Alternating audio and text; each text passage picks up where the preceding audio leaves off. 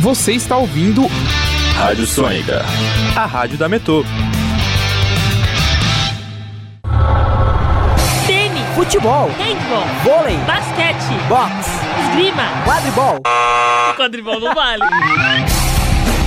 Sport 10. Boa tarde para você ouvinte ligado na Rádio Sônica Metodista. Esse é o Esporte 10, seus esportes favoritos em um só lugar. Porque a gente tem uma novidade essa semana que o Léo me pediu para falar aqui que a Sônica como um todo tá na podosfera agora. Então você pode acompanhar o E10 Uh, além do no site, né? Você pode acomodar no Mixcloud, no Spotify, no Google Podcasts, no Pocket Casts, na Rádio Public e acho que tá bom, né? Mas enfim, eu sou o Daniel Villanova e a gente tá aqui com a equipe do E10. Vinícius de Oliveira. Luiz Alemos. Boa tarde, gente. Matheus Dias. Boa tarde, pessoal. E fazendo a sua estreia hoje para comentar de esportes, o Giovanni Roberto. E aí, galera, beleza? Vamos com as manchetes de hoje.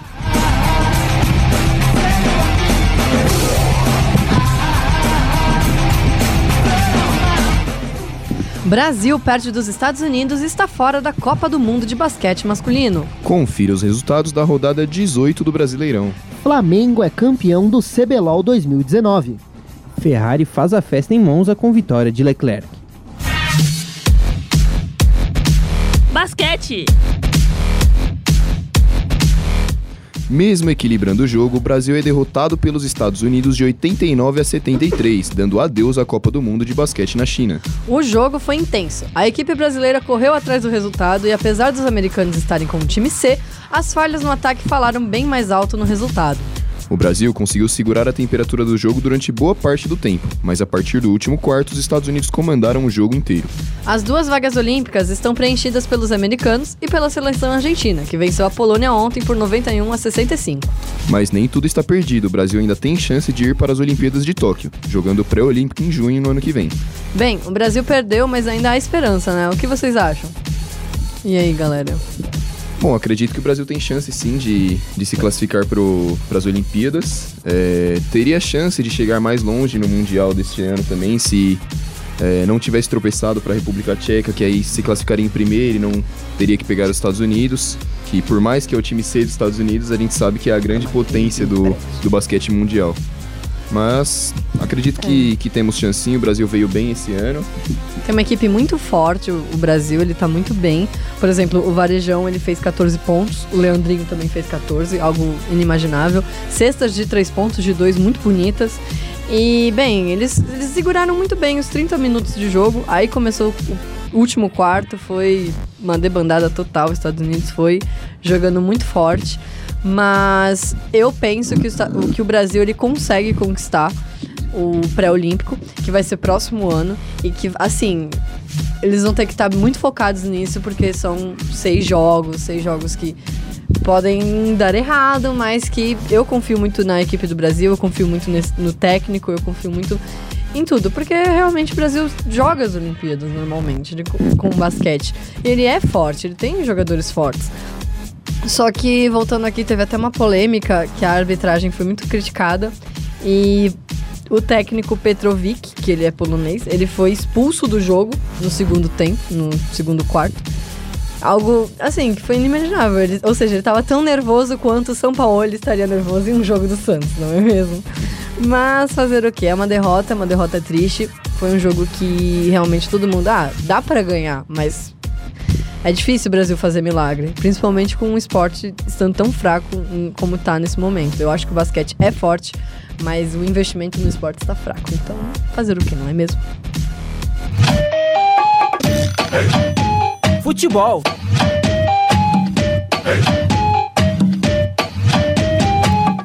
Com mais um gol de Gabigol, o Flamengo sobra em campo e vence o Havaí por 3 a 0 no Mané Garrincha. O rubro-negro é líder do campeonato com 39 pontos e enfrenta o Santos em um confronto direto no Maracanã no próximo domingo.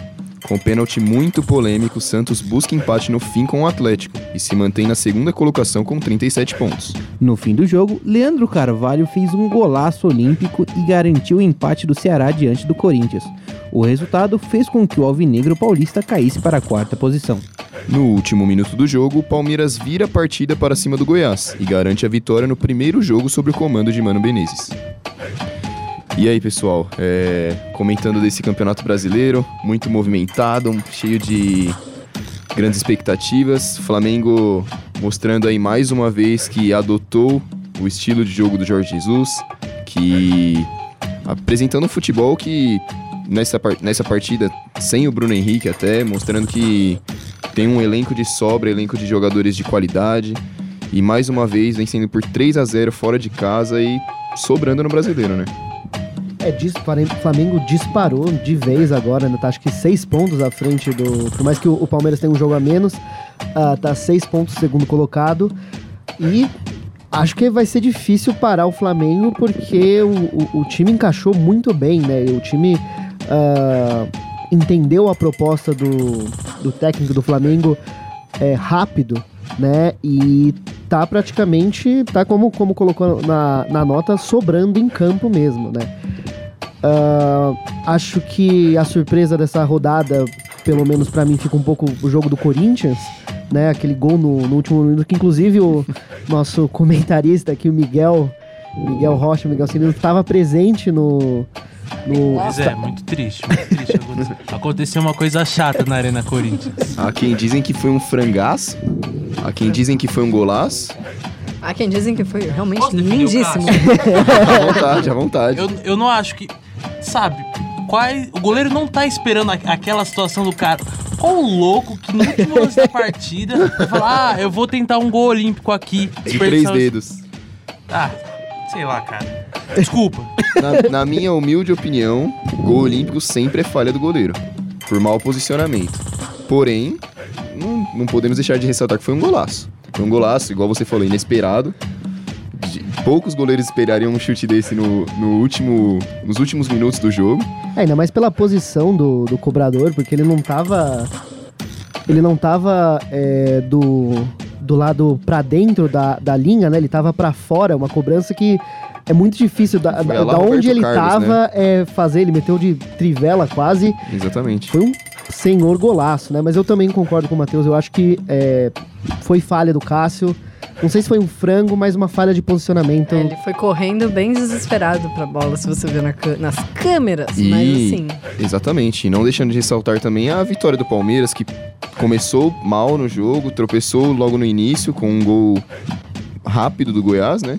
Um gol logo no início do jogo. E conseguiu correr atrás, né? Com Gustavo Scarpa fazendo gol nos, aos 55 minutos do segundo tempo. Mano Menezes tá mostrando trabalho, né? Já tá mostrando resultado sim, bom. sim. O Mano Menezes já, já mostra mudanças no elenco. Ele não convocou o Daverson pro jogo passado. Nesse jogo agora ele já deixou o Zé Rafael descansando. Busca contratações, jogadores que ele gostaria de que fizessem parte do elenco palmeirense. Acredito que o Mano tá tentando deixar o Palmeiras com a cara dele, né? Agora quem tá frustrado é o grande mito. Rogério Ceni tá muito frustrado depois do jogo do Cruzeiro, né? Ele não tá muito feliz com o que ele fez, né? Ele largou o time do Fortaleza e agora ele tá vendo um grande desafio pela frente. Acho que não sei não, hein? se Mais ele pede uma pra sair. senhora atuação de Everton Cebolinha, né? né? O Grêmio meteu quatro gols no, no Cruzeiro ah, em BH, né? Então, não sei. Eu não sei se o, o, o Rogério Ceni dura até o final do campeonato. Ele mesmo colocou em xeque o trabalho dele. Ele Sim. falou que se as coisas não mudarem, ele não vê mais sentido dele continuar no comando do time. E acho que foi um. Foi um é, ma- mais uma vez ele deu um passo maior do que a perna. Ele já tinha feito isso com o São Paulo, né? no primeiro time que ele assumiu como técnico.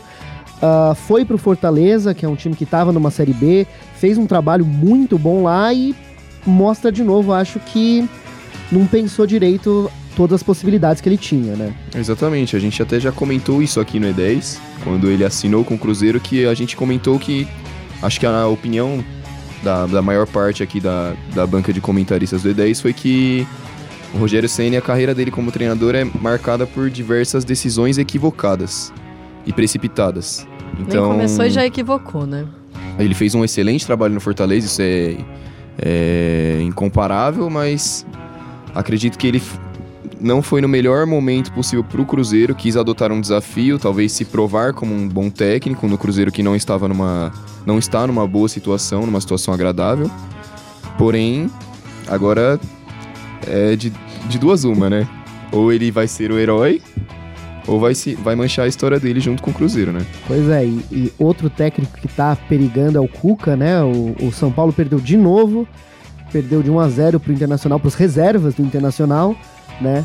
E eu eu vejo um, um- um cenário se desenhando aí no, um- em que o Rogério Senna é demitido do, do, do Cruzeiro, o Cuca é demitido do São Paulo, e eu não duvido que o Rogério Senna volte pro São e os Paulo. dois troquem. É, quem sabe. é. O problema, acho que do, do Rogério é mais ele tem uma briga com o Leco, né? Ele, tem, ele, ele saiu bem. ah, bem brigado mesmo com o presidente de São Paulo. Ele tem uma mágoa bem grande. Como o Gustavo disse, quem não tem uma briga com o Leco, não é mesmo? Justo, é. O Leco é, é complicado. Mas eu, eu vejo. é, porque o São Paulo tem um bom elenco, né? Então, quem sabe aí. Não- o Rogério Senna não pinta no São Paulo de novo, porque a gente sabe que isso vai acontecer em algum momento. É só quando, né?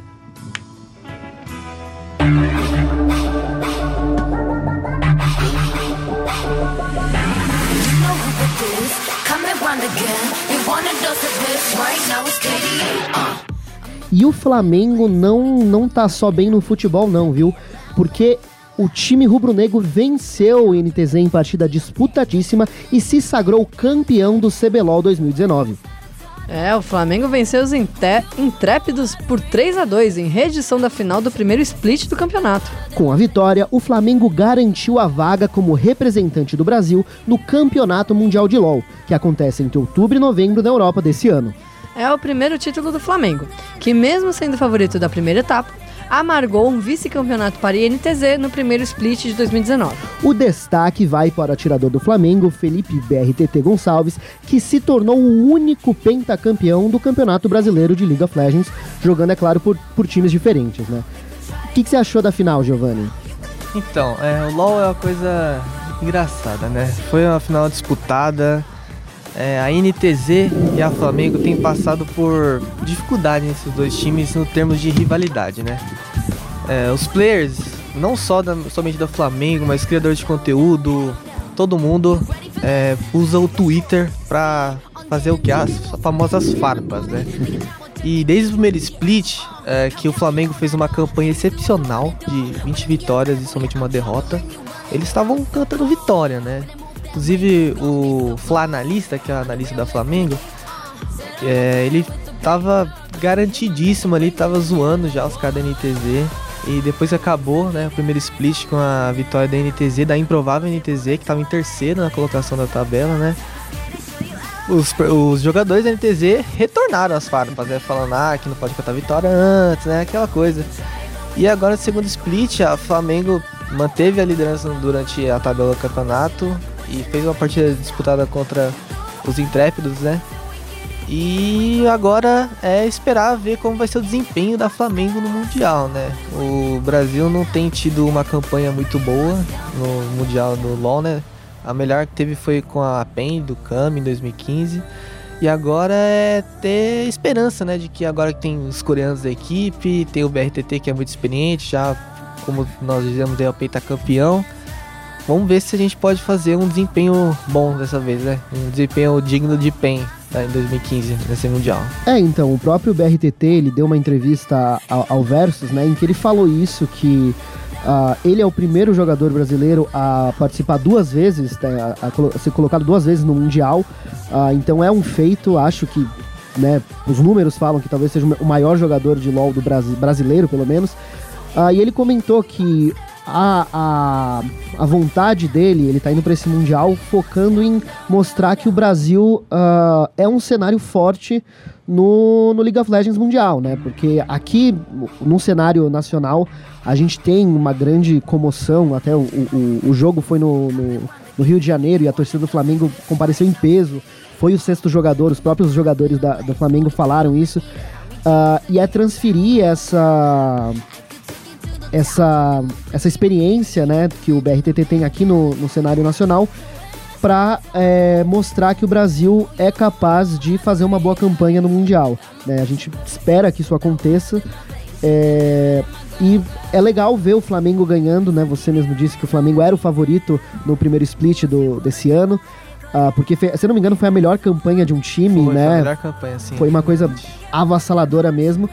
Aí finalmente quebrou essa. Não é só no, no futebol que o, que o Flamengo ficava no cheirinho, né? Porque o Flamengo foi vice-campeão três vezes, né? No, no circuito dos desafiantes e duas vezes no CBLOL. Aí agora finalmente conquistou um, um título né, de expressão. Aí acho que vai, ah, vai com tudo pro Mundial e a gente espera que agora a torcida, né? Que todo mundo fala, a torcida é pro Flamengo. Exatamente.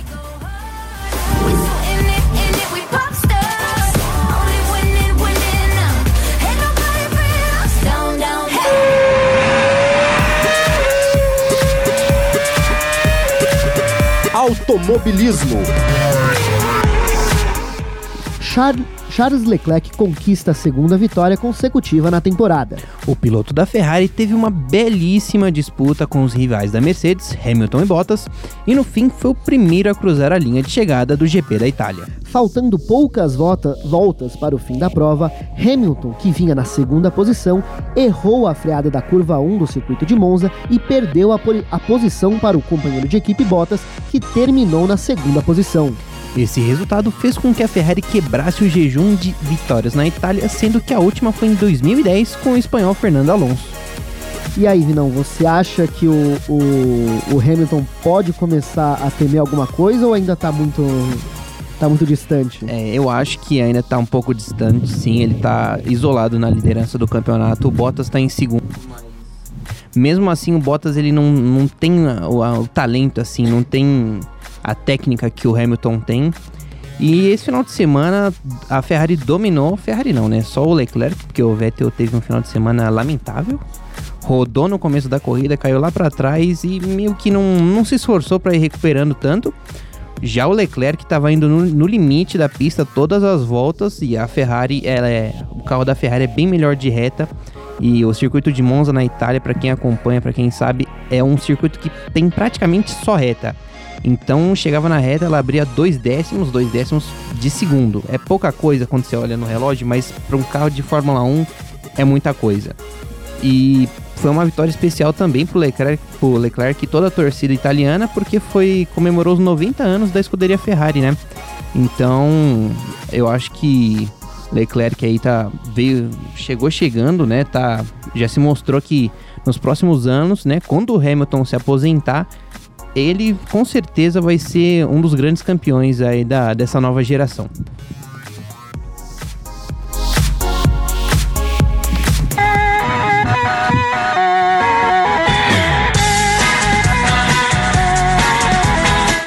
E fica por aqui mais uma edição do E10.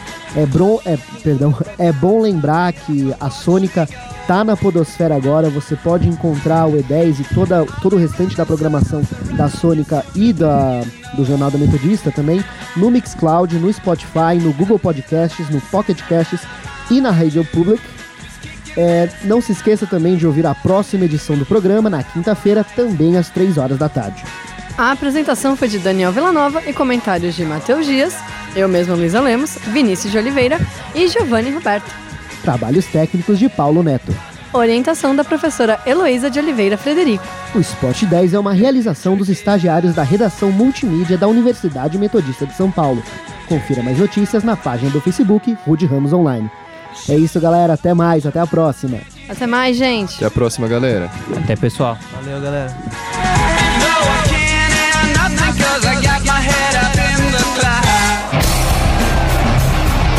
Sport 10.